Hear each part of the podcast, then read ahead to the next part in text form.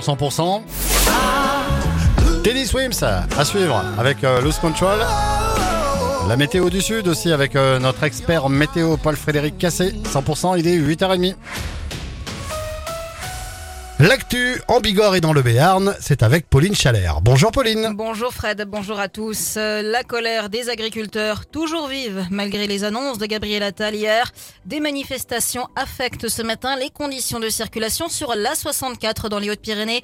En direction de Toulouse et de Bayonne, l'accès à l'autoroute par les entrées Cap-Verne et Lannemezan est impossible. Hier, les agriculteurs du Béarn, du Gers, des Hautes-Pyrénées ont poursuivi la mobilisation, notamment au niveau de Ralis à l'Escar et Total Énergie à Hydron. Des actions qui doivent se poursuivre donc jusqu'au Salon de l'Agriculture, comme l'explique Christophe, éleveur à Ségala, à son Bigorre. Les, les actions, elles seront, euh, elles seront dévoilées au moment. On ne veut pas. euh, euh, Jusqu'au salon, il y aura des actions. Il y en aura après. Euh, Mhm. Pour l'instant, on, on ne dévoile pas les actions qu'on va mener. Aujourd'hui, il y a des agriculteurs qui ont fait euh, 200 km en tracteur pour venir euh, à, de quatre départements. Aujourd'hui, hier, hier, on a au groupe Ralis qui, le groupe Ralis n'a pas voulu nous recevoir, alors qu'à la base, c'est un groupe de, un groupe euh, agricole. Voilà. Le salon de l'agriculture qui doit donc s'ouvrir ce samedi à Paris dans une ambiance toujours très tendue. Emmanuel Macron est attendu euh, de pied ferme.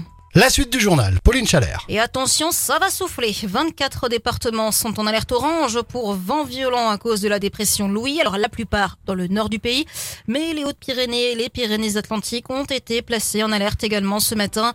Les rafales de vent vont se renforcer en début d'après-midi avec des rafales pouvant atteindre 100 à 110 km par heure au pied des Pyrénées, voire localement les 120, le vent qui doit affaiblir en fin de journée de ce jeudi.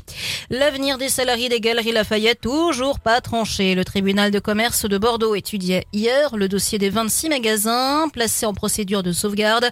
Un plan a été proposé par le propriétaire, l'homme d'affaires bordelais Michel Ohaillon.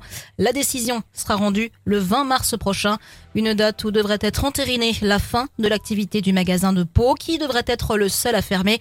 Une lueur d'espoir est maintenue pour les galeries de Tarbes. Près de 200 foyers impactés par une importante fuite de gaz hier dans le centre-ville de Lourdes.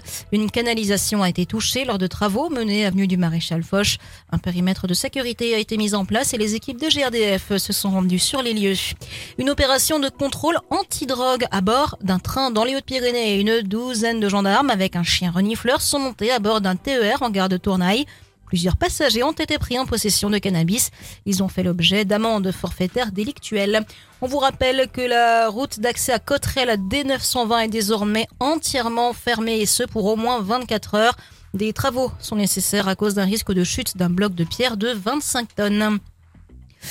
Aujourd'hui, vous pouvez vous faire dépister gratuitement aux différents cancers, col de l'utérus, côlon ou encore cancer du sein. Le camion Team pour prévention et téléimage médicale mobile Facecal ce jeudi à Tournaille. Le rendez-vous est donné devant le pôle santé jusqu'à midi et demi. Puis cet après-midi, à nouveau de 13h30 à 17h30. Et finalement, Emilien Gaëton ne jouera pas avec les Bleus ce dimanche contre l'Italie en tournoi destination. Le centre de la section paloise fait partie des joueurs mis à disposition de leur club par le staff du 15 de France. Et dans le reste de l'actu, Pauline? La circulation ferroviaire sera euh, normale ce week-end avec quelques perturbations localisées demain et samedi selon la SNCF alors que les aiguilleurs sont appelés à faire grève par le syndicat Sudrail. La grève euh, prévue demain et samedi, date commune aux trois zones de vacances scolaires, intervient une semaine après une grève des contrôleurs très suivie qui a entraîné l'annulation d'un train sur deux sur les grandes lignes. Doyenne du cinéma français, l'actrice Micheline Prel est décédée à l'âge de 101 ans hier. Et puis, le gouvernement a annoncé plusieurs mesures concrètes pour anticiper les pénuries comme aider les médecins à prescrire des alternatives aux médicaments.